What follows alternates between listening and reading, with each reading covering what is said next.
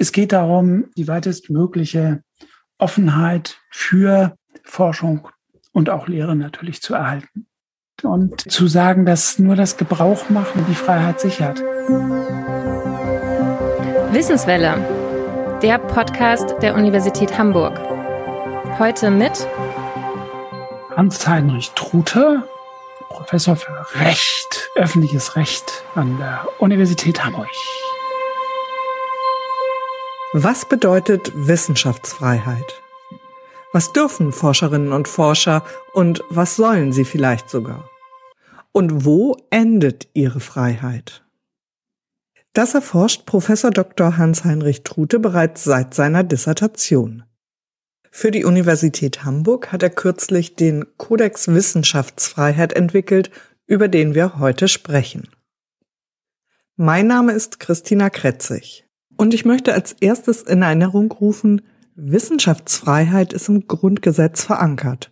In Artikel 5 Absatz 3 heißt es, Kunst und Wissenschaft, Forschung und Lehre sind frei.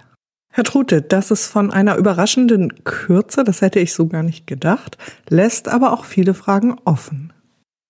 Das ist eigentlich nichts Ungewöhnliches, dass verfassungsrechtliche Garantien, insbesondere grundrechtliche Garantien, von einer charmanten Kürze sind.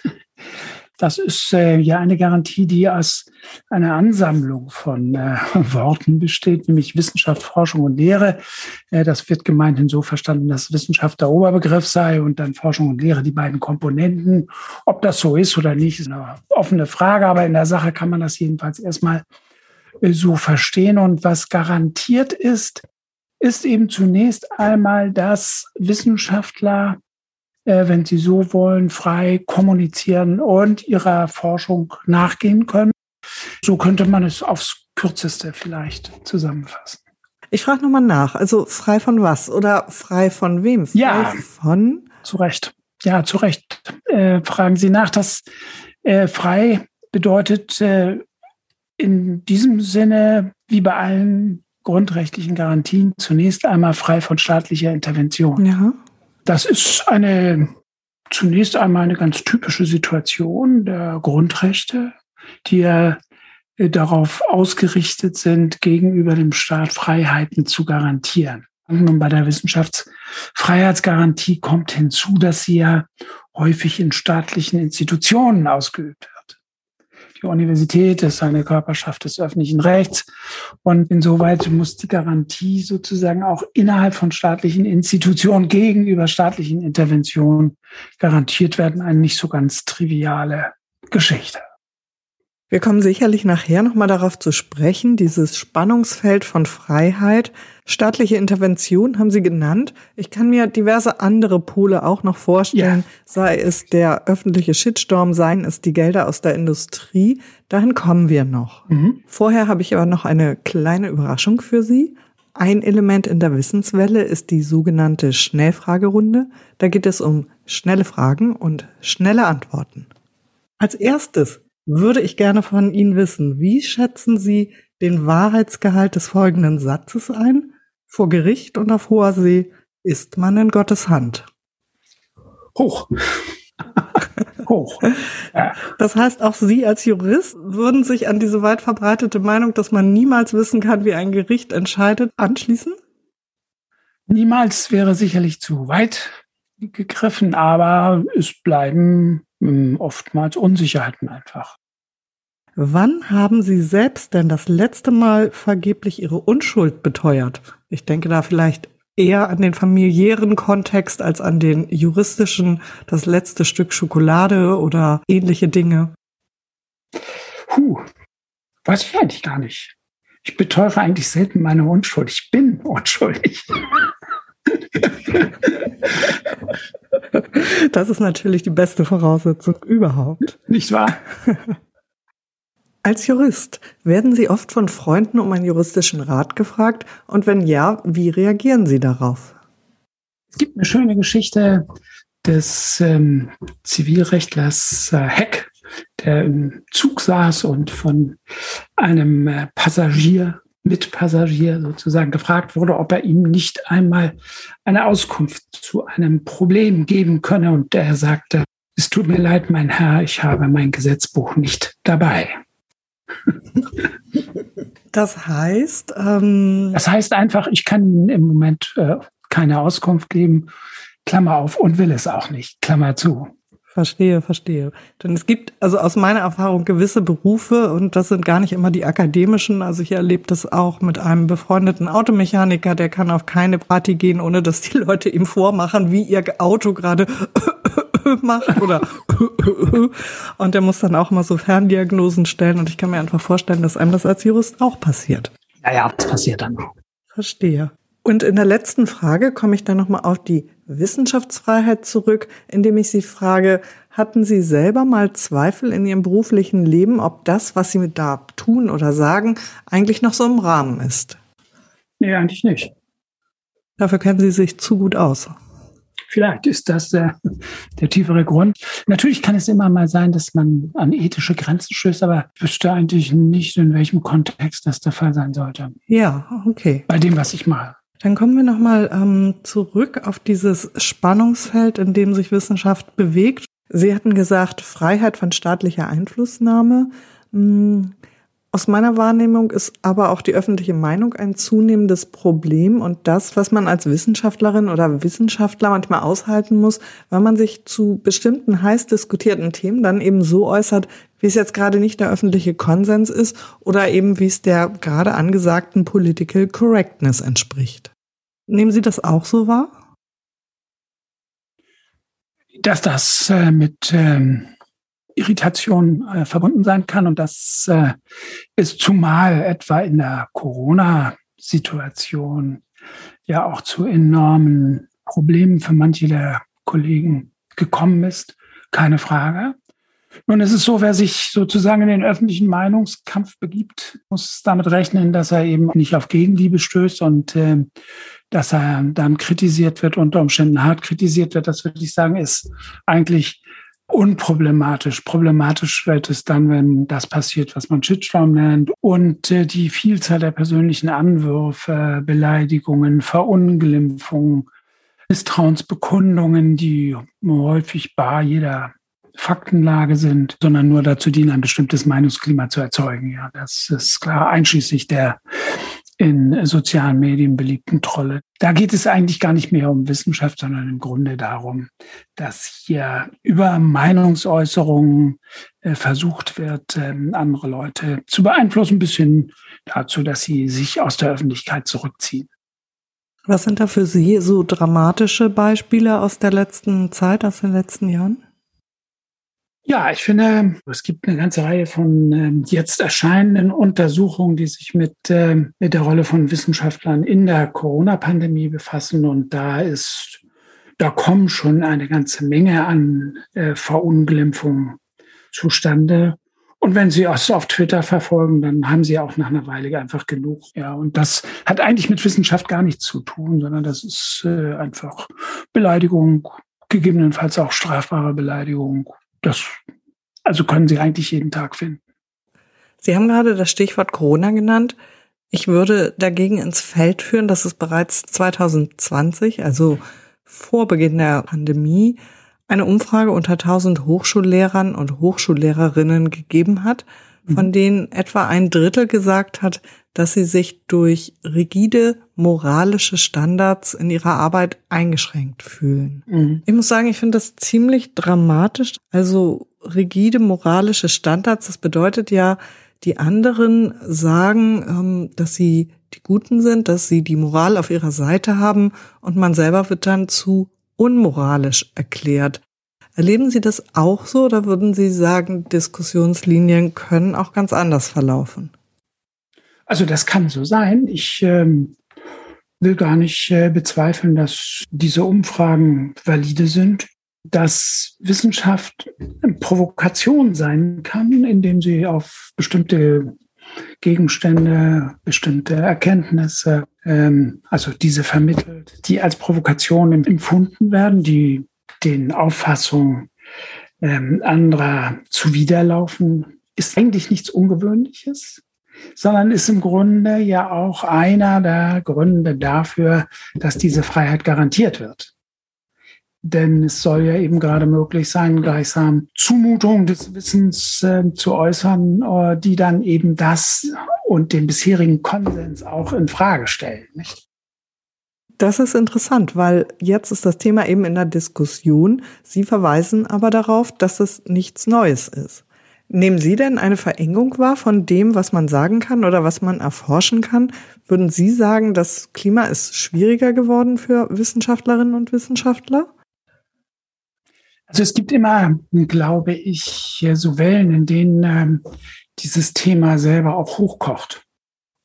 Also das heißt, ähm, es gibt immer wieder die Situation, in denen Wissenschaft entweder in besonderer Weise für bestimmte Positionen in Anspruch genommen wird und damit Konflikte auch mit befeuert und auslöst oder aber eben eher hineingezogen wird und deswegen angefeindet wird. Denken Sie an den Klimawandel. Das ist ja nun wahrlich keine neue Geschichte, sondern in den 70er äh, Jahren man schon diese Auseinandersetzung und das Bezweifeln dass diese Positionen akzeptabel sind und Panikmache und, und, und. Und von daher gesehen, es kommt immer wieder dann, wenn es auch ähm, sozusagen in der Gesellschaft sehr heftige Auseinandersetzungen über das, was zu geschehen hat, gibt und Wissenschaft dazu etwas zu sagen hat. Und beim Klimawandel, der ist ja im Grunde von der Wissenschaft auf die Agenda gesetzt worden damit äh, hat es natürlich, ähm, hat es enorme Diskussionen und Anfeindungen auch ausgelöst, dieses Thema. Und später die Gentechnologie eine Rolle gespielt und auch enorme gesellschaftliche Kontroversen oder die Atomenergie, die dann plötzlich wieder auf dem Schirm auftaucht, obwohl sie äh, jedenfalls in Deutschland schon fast verschwunden schien. Und auch da spielen natürlich wissenschaftliche Positionen eine nicht unerhebliche Rolle. Das heißt also, wir nehmen natürlich immer das jeweils Aktuellste wahr. Und ähm, deswegen wird dann immer gesagt, naja, jetzt ist alles ganz schrecklich. Aber das war es auch schon in den 70er Jahren gelegentlich, wenn äh, Leute sich gesellschaftlichen Anfeindungen ausgesetzt sahen. Auch Anfeindungen anderer Wissenschaftler übrigens. kam es ja auch. Ich finde es extrem spannend, mit jemandem über dieses Thema zu reden, der es schon so lange verfolgt. Also ich habe es vorhin kurz gesagt, Sie haben Ihre Dissertation zum Thema Wissenschaftsfreiheit. Habilitation. Habilitation. Habilitation. Die Dissertation aber hatte auch da etwas mit zu tun, ohne zentral das Thema zu haben. Entschuldigung, dass ich Sie unterbreche. Nein, nein, also wir wollen hier keine Falschmeldungen, ähm, keine Fake News senden. Also ich bitte um Korrektur in solchen Fällen. Mich würde einfach interessieren, als Jurist kann man sich ja so wahnsinnig viele Felder suchen, auf denen man tätig wird. Warum dieses? Also mich hat äh, schon lange bevor ich überhaupt äh, selber akademische Karriere eingeschlagen habe, habe ich mich eigentlich immer für Wissenschaft interessiert. Ich bin auch nach naturwissenschaftlich orientierten Gymnasium äh, zur Schule gegangen und ähm, komme aus einer Familie, die stärker naturwissenschaftlich orientiert war. Und von daher war irgendwie Wissenschaft für mich immer ein spannendes Thema. Und äh, als Jurist dann später hm, war die Frage, was mache ich in meiner Habil? Und da war es schlicht die Beobachtung, dass im Grunde die Wissenschaft äh, entfaltet worden ist von der Idee der Universität her, dass das ja aber die Realität der Wissenschaft nur sehr unzureichend abbildet. Deswegen war das sozusagen zunächst mal eher eine institutionelle Überlegung, die dann aber sich geweitet hat und so. Und dann hat man plötzlich einen ganz anderen Blick und äh, dann ja, dann befasst man sich mit ganz anderen Fragen als die, die man da zunächst ursprünglich im Blick hatte. Ein Höhepunkt hat es Anfang diesen Jahres gefunden. Sie haben die Gruppe geleitet, die an der Universität Hamburg den Kodex Wissenschaftsfreiheit erarbeitet hat. Und das ist eigentlich etwas Besonderes, stimmt das? Dass es nicht viele Universitäten gibt, die sich mit diesem Thema so strukturiert und komplex auseinandergesetzt haben. Vielleicht äh, zunächst noch eine, eine, Vorbemerkung.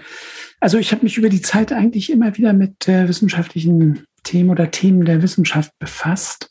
Zum Beispiel der Fehlverhaltensproblematik, die mich seitdem immer wieder nicht mehr loslässt, obwohl ich eigentlich gerne äh, sie schon länger losgeworden wäre. Was, was heißt das genau? Das heißt also die Frage, hm, haben Leute irgendwie unlauter in der Wissenschaft gearbeitet? Ich habe eigentlich meine Beschäftigung mit Wissenschaft und Wissenschaftsfreiheit eher immer so als eine von meinen, wenn Sie so wollen, Lustbarkeiten verstanden. Gar nicht mal so sehr das, was ich hier im Zentrum eigentlich gemacht habe. Aber es ist dann immer wieder ins Zentrum gerückt. Und eine dieser äh, Sachen war dann diese äh, Beschäftigung mit dem Kodex Wissenschaftsfreiheit in der Tat. Wo ich erst gar nicht so richtig überzeugt war, dass das äh, sinnvoll ist, aber ich es dann äh, gemacht habe und muss gestehen, dass die Diskussion, die wir dann geführt haben, in dieser Gruppe äh, außerordentlich spannend war. Dadurch, dass so unterschiedliche Disziplinen, unterschiedliche Blickwinkel haben, war das, fand ich, eine sehr lehrreiche und spannende Diskussion eigentlich. Was war da für Sie der größte Überraschungsmoment? Wenn Sie sagen spannend und lehrreich, bekomme ich den Eindruck, dass Sie vielleicht gemerkt haben, Nichtjuristen schauen ganz anders auf dieses Thema. Ja, sicher gucken Nichtjuristen ähm, durchaus mit anderen Akzenten drauf, sei es, dass ähm, Theologen bestimmte andere Aspekte betonen, sei es, dass Philosophen andere Überlegungen theoretischer Art in die Diskussion spielen, sei es, ähm, dass ähm, auch die äh, Studierenden oder Mitarbeiter, die teilgenommen haben, eigentlich ganz andere Vorstellungen davon haben, was Wissenschaftsfreiheit eigentlich sein sollte das war schon, äh, fand ich spannend und spannend auch die Frage, wie kann man das dann zusammenbinden eigentlich am Ende des Tages. Ja. Wer war genau in der Gruppe? Das waren im Wesentlichen natürlich KollegInnen äh, der Philosophie, der Theologie, der Naturwissenschaften, der Medizin, Juristen äh, mit einer gewissen Überzahl, was eher zufällig war, äh, und ähm, noch andere mehr man kann jedenfalls davon ausgehen, dass das doch eine gewisse Breite da, die ja jeder Universität gut ansteht. Und äh, von daher gesehen war das, äh, war das schon spannend und dauerte lange. Wie lange? Äh, anderthalb Jahre. Das lag aber natürlich auch, dass Corona dazwischen kam und dann äh, hat es das alles ein bisschen verzögert und ähm, wir haben uns dann einmal im Monat immer zu intensiven Debatten online getroffen. Das ist ja auch ein neues Experiment dann gewesen. Und das ist ganz schön. Was ist das Wichtigste, was da drin steht? Also Kodex Wissenschaftsfreiheit an der Universität Hamburg bedeutet was? Es bedeutet eine Ermunterung, davon Gebrauch zu machen, nämlich von der Freiheit und äh, äh, zu sagen, dass nur das Gebrauchmachen im Grunde die Freiheit sichert. Ja? Das heißt, sich auch nicht bange machen lassen von Interventionen von außen. Aber natürlich auch äh, kann das innerhalb der Universität passieren. Also Offenheit und die Wahrnehmung der Offenheit und ihre Verteidigung ist zentral für die Wissenschaft. Und ähm, dass es sich lohnt, das zu tun. Ich war eben überrascht, dass Sie gesagt haben, auch in der Theorie gab es schon Diskussionen. Mein persönlicher Eindruck bei solchen strittigen Themen ist eigentlich immer eher in der Theorie sind sich alle einig. Also Wissenschaftsfreiheit ist großartig und alle wollen das und sagen natürlich selbstverständlich. Mhm. Nur wenn es dann eben praktisch wird, dann fangen die Probleme an. Also wenn ein Professor, der eine Partei gegründet hat, die als rechtsradikal gilt, ähm, Vorlesungen über Betriebswirtschaft halten will oder soll, dann ähm, schlagen die Leute die Hände über dem Kopf zusammen und sagen, naja, also in diesem Fall natürlich, das geht jetzt nicht. Oder ein Beispiel aus der jüngeren Zeit, wenn ähm, jemand behauptet, Geschlecht wäre eine biologisch feststehende Tatsache, da kann man sich heute auch schon unbeliebt mitmachen. Das heißt, ich habe immer gedacht, es wird schwierig da, wo es praktisch wird. Sie sagen aber, es kann schon in der Theorie problematisch werden, wenn man definieren will, was Wissenschaftsfreiheit eigentlich bedeuten soll. Worüber haben Sie also gestritten? Na, wir haben zum Beispiel darüber gestritten, ob es so etwas gibt wie einen positiven Begriff von Wissenschaftsfreiheit, nicht? Also, dass man Wissenschaft auf bestimmte Ziele verpflichtet, äh, das sieht man dann zum Beispiel an diesen Fragen der Zivilklausel in der Wissenschaft. Äh, Was heißt das? Zivilklausel heißt, dass äh, keine Militärforschung stattfinden soll. Ähm, das sieht man an der sogenannten Dual-Use-Problematik. Also können die Erkenntnisse nicht auch in militärischen Kontexten verwendet werden? Können sie zur Unterdrückung von Menschen verwendet werden? All diese Fragen spielen natürlich eine Rolle und sind immer wieder natürlich auch sehr umstritten. Meine Antwort darauf ist eigentlich immer, ähm, es geht darum, ähm, die weitestmögliche Offenheit für ähm, Forschung und auch Lehre natürlich zu erhalten. Und ähm, deswegen ist jede Einschränkung eigentlich die Idee, man könne durch positive Bestimmungen darauf hinwirken, dass äh, Wissenschaft ein Ziel hat und so, da liegt für mich schon der Kern äh, des ähm, Unglücks, wenn Sie so wollen, äh, weil es immer auch eine Verengung bedeutet. Und deswegen sind wir auch immer sehr skeptisch gewesen gegenüber so Sachen wie Zivilklauseln, aber auch anderen Gründen, auch zum Teil ethischen Überlegungen. Denn auch mit ethischen Überlegungen kann man natürlich versuchen, den Spielraum zu verengen. Äh, das lässt jedenfalls die Garantie nicht zu. Man kann ohne weiteres darüber debattieren. Das ist nicht der Punkt. Ja, aber es ist doch schon, ähm, also, dass das dann plötzlich zu Verpflichtungen gemacht wird, ähm, halte ich für sehr zweifelhaft. Es gibt auch andere Positionen, aber ich hatte das für sehr zweifelhaft und die Kommission hat es auch selber so gesehen. Und äh, dann aber ist es natürlich so, dass selbst wenn man sozusagen auf dieser Ebene die äh, Einigung erzielt, dann ist natürlich die Frage, was das in konkreto heißt, äh, da stoßen sich dann doch wieder die Interessen hart im Raum. Nicht? Das ist klar. Und ähm, an dem Beispiel des hier in Hamburg höchst bekannten ähm, Professors der die AfD gegründet hat, da kann man eben einfach sehen. Ich meine, natürlich kann er seine Volkswirtschaftsvorlesung halten das, äh, und muss er halten können. Das ist überhaupt gar keine Frage. Und das hat auch, sagen wir mal, von gewissen Ausnahmen abgesehen, in der Kommission war das einhellig so gesehen. Ja, und das muss dann auch durchgesetzt werden können. Äh, und das, ähm, das ist wichtig. Und genauso ist es im Grunde mit der Forschung, die sensible Bereiche betrifft wenn wir jetzt mal ein Stück zurückgehen nur, ja, und wenige Jahre, dann hat die sogenannte Gain of Function Forschung im Bereich der Gentechnik, der, ähm, der Virologie eine enorme Diskussion ausgelöst im Hinblick auf Sicherheitsbedenken, die zum Teil aus amerikanischem Kontext kamen, zum Teil aber auch hier dann eine große Rolle gespielt haben. Und ich habe schon damals immer gesagt, mich damit auch unbeliebt gemacht, dass das eine verkürzte Debatte ist, wenn man sozusagen im Grunde versuchen will, über Prognosen, was damit alles möglich ist, die Forschung zu inhibieren. Und ähm, es dauerte ja nur bis zur Corona-Pandemie, dass man gesehen hat, dass auch Gain of Function durchaus ähm, Aspekte hat, die man nicht hätte unterdrücken sollen und auch in Zukunft nicht unterdrücken sollte, weil man sie vielleicht in bestimmten Situationen sehr gut braucht, um ein unendliches Leid von Menschen abzuwenden. Nicht? Da sieht man, ähm, wie hoch spannungsvoll das ist, wenn man glaubt, man könne so einfach leichthändig Dinge ausschließen. Und das macht dann aber am Ende natürlich, weil es mit sehr viel Interessen verbunden ist, natürlich eine, ist sehr, durchaus sehr schwierig. Nicht? Und da würde ich sagen, ist auch ein Problem des Kodex.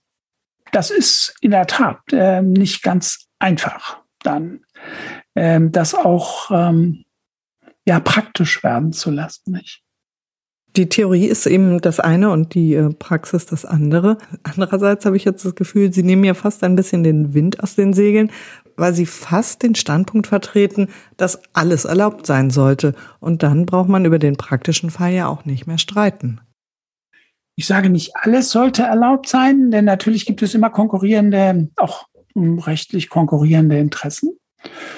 Äh, natürlich kann man zum Beispiel, äh, und das hat ja in der Corona-Zeit auch eine große Rolle gespielt, man kann zugunsten des äh, Schutzes von Gesundheit und ähm, Leben natürlich Einschränkungen auch des äh, Wissenschaftsbetriebes vorsehen. Also von daher kann man nicht sagen, anything goes. Das ist nicht mein Petitum, aber dass wir konkurrierende Freiheitsrechte haben, ist für einen Juristen eigentlich selbstverständlich.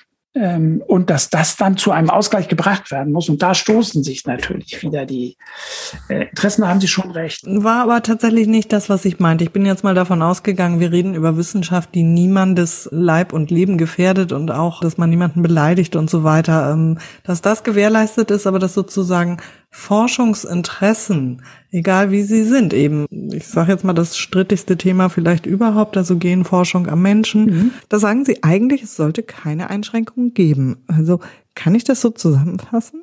Das kann, Sie können das so zusammenfassen, wobei auch da gibt es natürlich, ähm, da kann es bestimmte Grenzen geben. Das ist klar, unter dem äh, Gesichtspunkt, dass eben doch Leib, Leben in Rede steht, gegebenenfalls auch natürlich würden äh, viele Kollegen von mir sagen, müsste man natürlich auch mal überlegen, ob nicht manche Forschungsagenten äh, an die Menschenwürde heranreichen, an die Menschenwürde Garantien und damit durchaus ähm, reguliert werden können, je nachdem. Das kann gerade als Thema in der, ähm, in der Genforschung eine, äh, eine Rolle spielen. Also da kann es eben dann auch tatsächlich, äh, auch wenn es auf den ersten Blick vielleicht nicht so scheinen mag, durchaus ähm, andere Rechtsgüter geben, die das beschränken.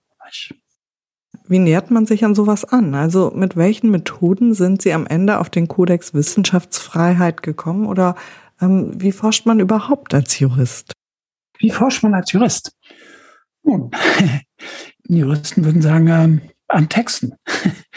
Man ähm, arbeitet an Texten, interpretiert Texte, ähm, konzipiert konzeptionelle Lösungen, äh, entwickelt Theorien oder aber ähm, arbeitet stärker praktisch orientiert. Das ist sehr unterschiedlich ähm, von der Ausrichtung der einzelnen KollegInnen. Das mag so oder anders sein. Natürlich gibt es auch empirisch orientierte ähm, Juristen, die dann sozusagen mit Methoden der empirischen Sozialforschung arbeiten. Auch das gibt es. Von daher gesehen, ja, es gibt sehr unterschiedliche Methoden und äh, man kann eben auch Theorien bilden. Also so würde ich das erstmal im ersten Zuge beschreiben.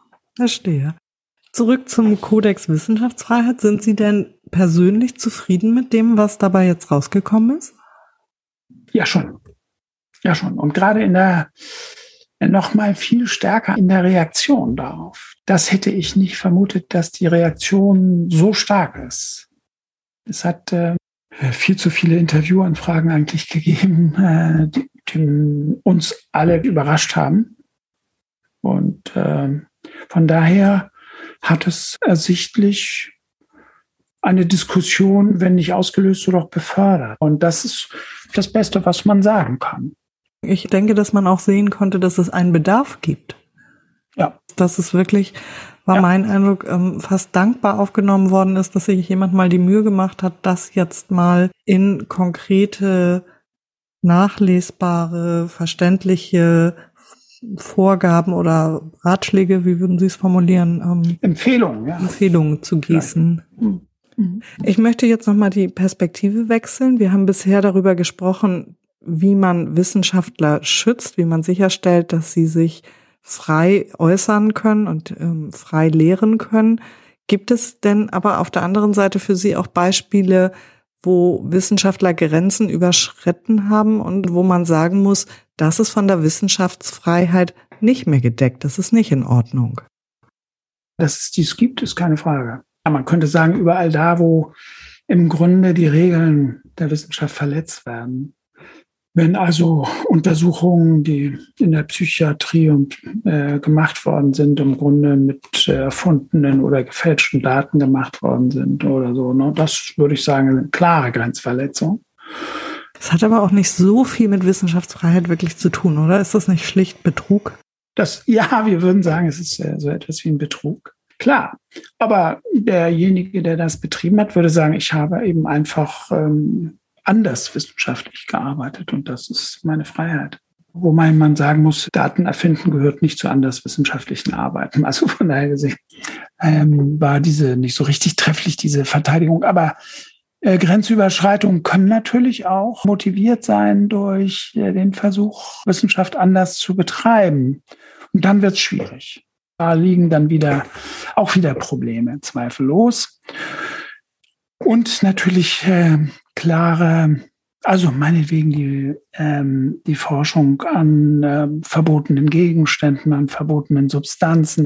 meinetwegen an Embryonen oder wie auch immer, die eben äh, in Deutschland in Teilen jedenfalls so nicht zugelassen ist. Das sind dann klare Grenzverletzungen. Menschenversuche, von denen es in der deutschen Geschichte ja nun auch die ein oder anderen gab. Also es gibt schon Grenzverletzungen durch Wissenschaftler und durchaus schreckliche Grenzverletzungen durch Wissenschaftler. Ich ähm, wechsle hier nochmal das Thema und komme nochmal zurück zum Aktuellen, nämlich zum Stichwort Selbstzensur.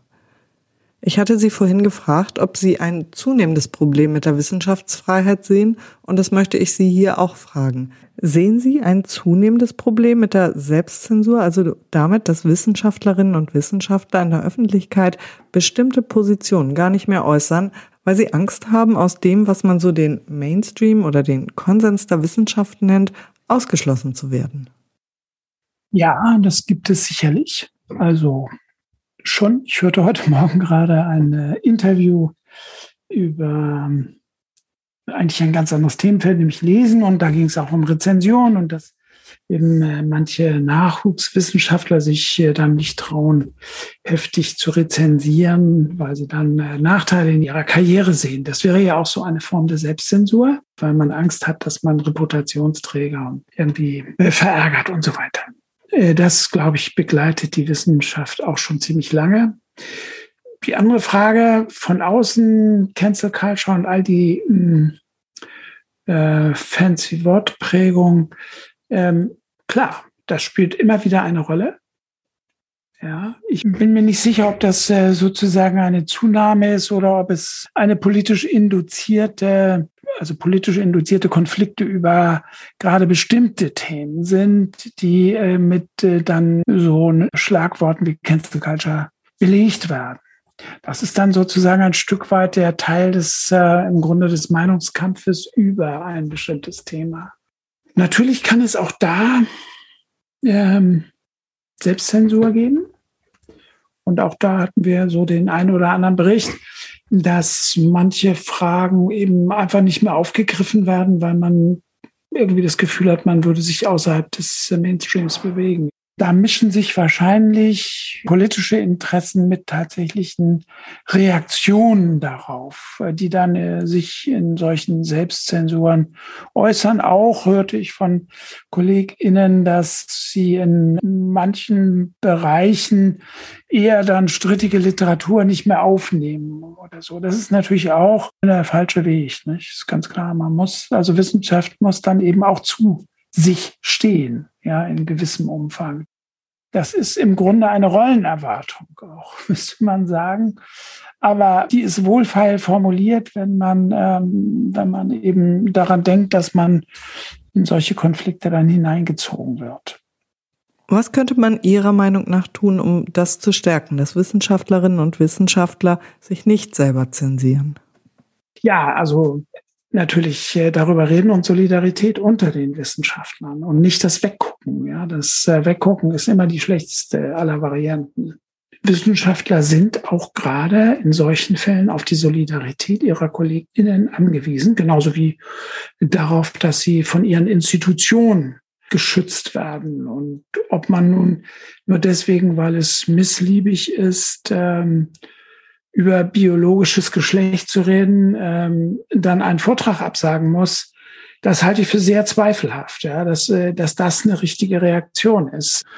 Und ob man Sicherheitsbedenken da dann geltend machen kann, das scheint mir doch dann eher sehr vordergründig zu sein. Und daher empfiehlt sich vielleicht eher eine Orientierung an dem, was für die Demonstrationsfreiheit schon seit langem gilt, nämlich dann muss eben auch die andere Seite geschützt werden. So einfach ist es, selbst wenn es unbequem ist. Das ist nun mal so. Und deswegen nochmal wieder mein Plädoyer für Offenheit. Aber klar ist, es bedarf dann auch institutioneller Vorkehrungen und eines Umfeldes, in dem man auch diesen Mut haben kann.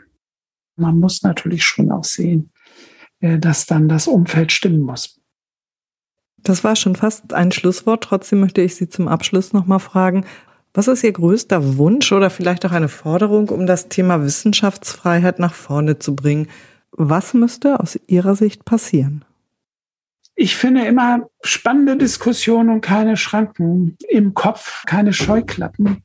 Also bunt sollte es sein. Ja, dann finde ich, äh, ist Wissenschaft auch spannend und interessant. Ja, wenn alles so irgendwie im Grau und Grau und keiner will mehr irgendwo einen Schritt machen, dann würde ich sagen, ist schon viel verspielt. Also hier gilt jedenfalls, tausend Blumen sind besser als keine. Sind Sie selber dann auch jemand, der diese kontroversen Diskussionen genießt? Wirkt auf mich so. Nee, eigentlich nicht. Also ich mag das ganz gerne, aber ich bin selber nicht so, nicht so offensiv. Ähm, ich kann besser schriftlich offensiv sein als mündlich. Aber man kann das auch bei anderen genießen. Eine spannende Diskussion zu hören. Ja, das tut, ja, ja, das, ja, ja, das klar, auf jeden Fall. Ja. Herr Trute, vielen herzlichen Dank für das Gespräch. Es war mir eine Freude. Mir auch. Und damit verabschiede ich mich von den Hörerinnen und Hörern der Wissenswelle. Mein Name ist Christina Kretzig und ich freue mich über Anregungen und Kritik. Schreiben Sie mir an podcast.uni-hamburg.de oder über die Social-Media-Kanäle der Universität. Tschüss